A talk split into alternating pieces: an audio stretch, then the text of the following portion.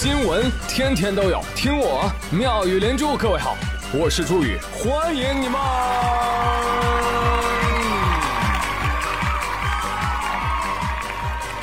谢谢谢谢谢谢各位的收听啦！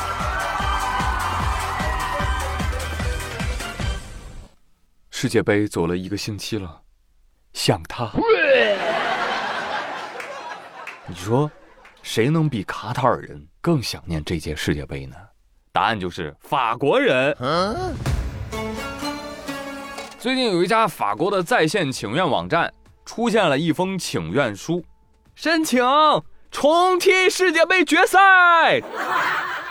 你可能觉得，哈哈，这也太搞笑了，闹着玩的吧？再往下一看，二十万人次的签名。咱们再来看看这请愿书说的都是啥。第一，我方认为梅西打进的首粒点球是主裁判误判。第二，迪玛利亚打进的第二粒进球，在这个过程中，法国球员姆巴佩遭到了侵犯。第三，梅西在加时赛打入的第三粒进球不能成立。啊，因为进球之前有阿根廷替补球员违规进入场地庆祝了。哎呀妈，法国球迷，你们搁这儿搁这儿呢，过家家呢？啊，合着人家阿根廷所有进球在你法国人眼里都不算数，是不是啊？还说啥呀？玩不起呗，就是。朋友们，你要知道，即使有二十万只拉拉姑在叫，你还是得种地，日子还得继续，是不是？所以也没人搭理他。啥时候踢球变成比人多了？啊，那好了，那我们直接发起个投票呗，咱中国男足直接就……哎，哎，这是个好办法呀，朋友们。这么着啊，以后进世界杯哈都靠投票，票数不超过一亿的没有资格参加，超过十亿的直接进总决赛。咱也不装了，摊牌了。中国跟印度恐成最大赢家，但是呢，由于印度网民数量呢远远低于我国，那最终啊还得是咱中国队含泪捧杯。滑稽啊，荒诞啊！义乌说多大点事吗？不就想在球衣上加个星吗？来拿来，咔，好了，这就是给你们法国独家定制的三星球衣。只要你喜欢，别说三星啊，就算是八星、八星八件，我们也能给你绣上。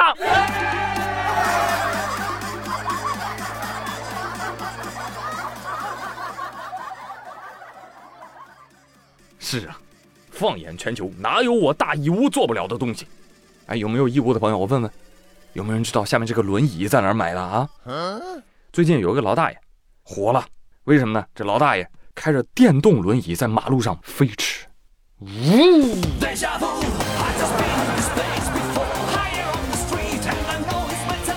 然后有大哥骑车路过，就想追大爷，大爷你慢点儿。但是发现啊，自己电瓶车那电门都拧死了，速度跑到四十公里每小时，也愣是没追上，而且距离是越拉越远。大爷说：“小伙子，不必追。”我玩的就是个心跳，速度降不下来啦，降下来了就体会不到速度与激情啦。不要羡慕哥，哥当年骑摩托，后来骑太快，现在开轮椅。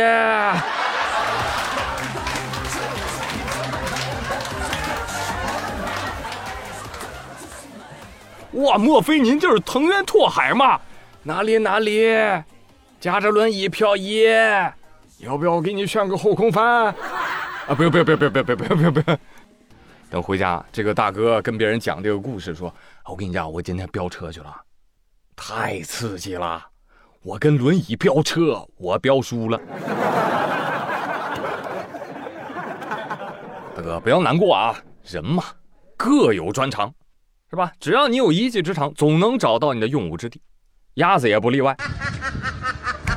最近上海六千只麻鸭接到了一个艰巨的任务，你们要被上级派去清理一千多亩的稻田。啊，呃，简单来说呢，也不需要你们打扫卫生，就是炫，知道吧？炫什么呢？那个水稻里面的害虫、虫卵野生草种子等等。哎，听明白了吧？嘎嘎嘎！翻译一下，听明白了是吧？结果这个鸭军出动，咔咔一顿炫，来年就能保证庄稼大丰收。鸭队牛逼！鸭队立大功！鸭子表示，真是不敢想，吃顿自助餐就把班给上了。哎呀，但是这个自助餐的量也太大了吧，一千多亩，我最后要是吃撑了，谁给我负责任呢？没关系，你要是吃撑了，南京人会出手，什么鸭血、鸭肠、老鸭粉丝汤、爆炒清炖盐焗小鸭鸭，都给你安排妥妥的啊！你们就放开干，放心走啊！鸭子说：“我真的 thank you。”哎，你说同样是上班哈，南京的孙女士，哎呦，这上班就没有鸭子这么顺心了。忙完一天的工作，下午六点想要准时下班，结果领导就批评她：“哎，谁让你下班的？孙女士，这不到下班点了吗？我让你不要踩点下班。”我我你妈！哎，不生气，心里默念：不要生气，不要生气，生气给魔鬼留地步。咱不骂人，你要礼貌的回击你的老板，你告诉他，老板，不踩点下班，那踩你下班啊？我耳朵里的下班铃就是中场哨，裁判吹哨了，我说。哎，我再踢两脚，你说行吗？不行。或者，要不咱们各退一步，我不踩点下班，你也别要求我踩点上班，行不行啊？老板说：“你要把我气炸了！”不要生气。下一个新闻，水族馆的水族箱都听不下去了，给气炸了。近日，德国柏林一家酒店里的巨型圆柱体水族馆破裂，一百万升的水和数百只海洋动物都被冲上了街头。据说这家水族馆是世界上最大的圆柱体水族馆，里面有八十多种热带地区的鱼类，能有一千五百多条。但是这次。听说有不少的鱼类就挂掉了。鸭子说：“哎，不还有我呢吗？现在给我买去德国的机票。”不瞒你说，朋友们，这就是我每次逛水族馆是最害怕发生的事情。我估计连鱼都没有想到吧？鱼说：“天哪，有一天我竟然能逛街！” 哎呀，真是没想到，这什么工程质量啊？这个，这明显就是豆腐渣。等会儿，这是德国的呀？嗯。哎呦，那不用怕了，你旁边五米、十米找一找，肯定有个油纸包。打开油纸包，里面的零件可不少，拿出来直接就能修好，妙不妙？这就是我们德国制造。嘿嘿，好了，讲完会逛街的鱼，再给你们讲一个喂小鱼儿的故事吧。记得那是两个月前的一个周末吧。我呢，带着我儿子去楼下小区里玩，一出门，阿秋，不好，大儿有点感冒的意思。但是呢，这来都来了，是不是啊？我决定带他去小区的湖边转一转。我们爷俩经过侦查发现，很多小朋友都在湖边喂鱼，走，咱看看去。但是来到湖边，我们俩发现没带吃的呀，这可如何是好呀？只见我的好大儿把他的鼻涕捏出来，甩了甩，他把鼻涕甩下去了。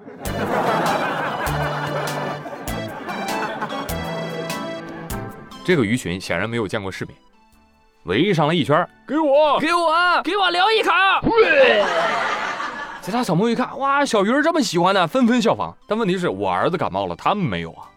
就看着儿子拖着个大鼻涕，在小朋友们的簇拥下，准备给他们分鼻涕。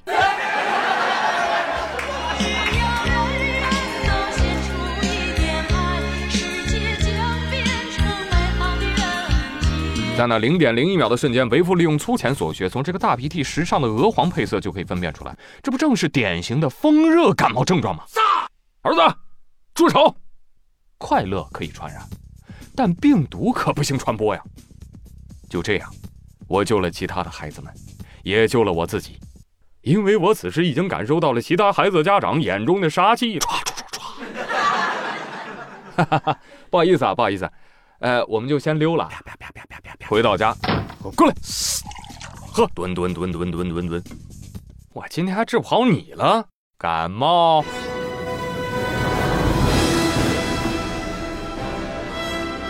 小儿感冒认准治娃利器，三九小儿感冒药。哇！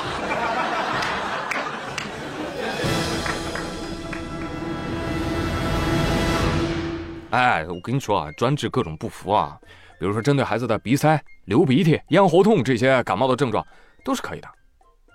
哎，其实这个冬春时节吧，频繁大风降温、冷暖交替，那就是病毒的最爱啊。不仅是奥密克戎，也是季节性流感或者是普通感冒的高发期。由于这次买药，我确实死活也抢不到啊，以至于给我留下了深刻的 PTSD。我觉得以后啊。常备药工程势必要列入我家的第二个五年规划。真的，再说一遍啊，常备药，但是不要常囤药，以备不时之需即可。毕竟有时候你买药你也买不到，等买到药，那病都好了，这就叫药到病除。我呸！真的，你想那个感冒来的时候，他可不跟你说要不要我再等等药啊？药药来了，我再 check now。哎，尤其是家里还有小朋友的话，一定要准备好儿童专用的感冒药，比如九九九小儿感冒药，哎，就不错。我家的儿反正亲测有效啊，现在又活蹦乱跳。喂喂喂，吐口水也是不行的喂。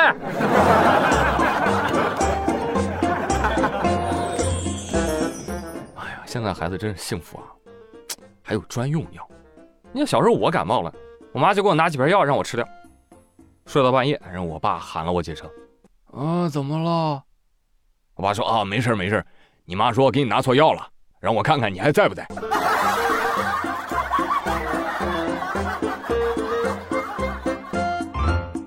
好了，朋友们，以上就是本期妙连珠的全部内容了。我是朱宇，感谢大家的收听。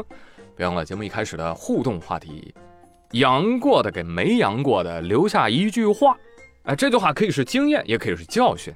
你最想说什么？哎，欢迎大家积极留言喽！因为宇哥。又准备重读留言了，看看谁能被选进节目中吧。好了，节目的最后还是要感谢三九小儿感冒药儿童专用的感冒药对本节目的大力支持。